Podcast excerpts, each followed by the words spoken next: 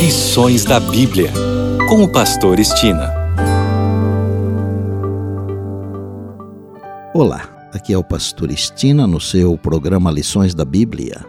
Neste trimestre de janeiro a março, estamos estudando o tema Administradores Fiéis à Espera do Mestre. O assunto da semana é As Alianças de Deus Conosco. Vamos iniciar com o verso para memorizar durante a semana que está em Deuteronômio 28, versos 1 e 2 e diz: Se atentamente ouvires a voz do Senhor teu Deus, tendo cuidado de guardar todos os seus mandamentos que hoje te ordeno, o Senhor teu Deus te exaltará sobre todas as nações da terra. Se ouvires a voz do Senhor teu Deus, virão sobre ti e te alcançarão todas estas bênçãos. As alianças de Deus com a humanidade podem ser bilaterais ou unilaterais. A maior parte delas é bilateral, o que significa que ambas as partes, Deus e os seres humanos, têm uma obrigação a desempenhar. Um exemplo de aliança bilateral é: se você fizer isso, eu farei aquilo. Um tipo mais incomum de aliança é a unilateral. Farei isso quer você faça algo ou não. Porém, algumas das alianças de Deus com a humanidade são unilaterais. Por exemplo, ele faz o seu sol nascer sobre maus e bons, e vir chuvas sobre justos e injustos. Mateus 5:45.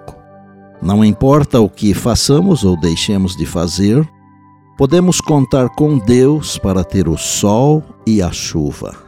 Após o dilúvio, Deus prometeu à humanidade e a todos os animais da terra que nunca haveria outro dilúvio. Gênesis 9, de 9 a 16. Nesta semana estudaremos algumas alianças bilaterais muito significativas entre Deus e seus filhos. Vamos orar para que, pela graça de Deus, possamos honrar nossa parte no acordo. O plano da salvação é uma aliança que Deus propõe aos seres humanos.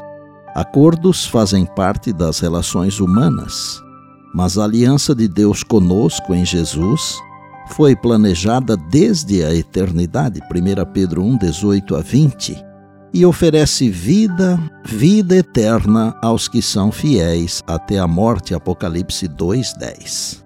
A aliança contém a lei, seja escrita em pedra ou em nosso coração. Deuteronômio 9:11 e Hebreus 8:10. Tal aliança divino-humana envolve da nossa parte obediência diligente à lei e à aliança prestada em amor. 1 João 5:3. Algumas cláusulas dessa aliança são mais extensas, como o mandamento de adorar somente a Deus e amá-lo acima de todas as coisas, Deuteronômio 6, 5 e Mateus 22, 36 e 37. Mas também há ordens específicas na aliança, a saber, primeiro, afastar-se da idolatria, Deuteronômio 31, 20. Segundo, guardar o sábado, Isaías 56, 6, e terceiro, observar certas leis alimentares, Levítico 11, Isaías 65, 1 a 5 e Isaías 66, 15 a 18. Uma cláusula importante da aliança é reconhecer que Deus dá bens materiais e, em troca, exige fidelidade nos dízimos e nas ofertas. Além de ser importante para o desenvolvimento do relacionamento entre o adorador e o adorado, a fiel devolução dos dízimos e ofertas também serve para a manutenção da obra de Deus, conforme 2 Crônicas 31, 11, 12, 20, 21 e Malaquias 3, 8 a 10. Ao fazê-lo, reconhecemos a necessidade de honrar o Senhor com nossas posses, colocando Deus em primeiro lugar. Provérbios 3, verso 9. Quando quebramos essa cláusula específica, violamos a aliança. Tal violação constitui uma recusa em reconhecer a Deus como aquele que concede os dons. Assim, em nossa recusa, nos separamos do nosso Senhor e Salvador. Está em Malaquias 3, versos 7 e 8. A fidelidade de Deus à sua aliança é inabalável, Deuteronômio 4, 31. Mas nem sempre lhe respondemos com fidelidade, Jeremias 11, 10.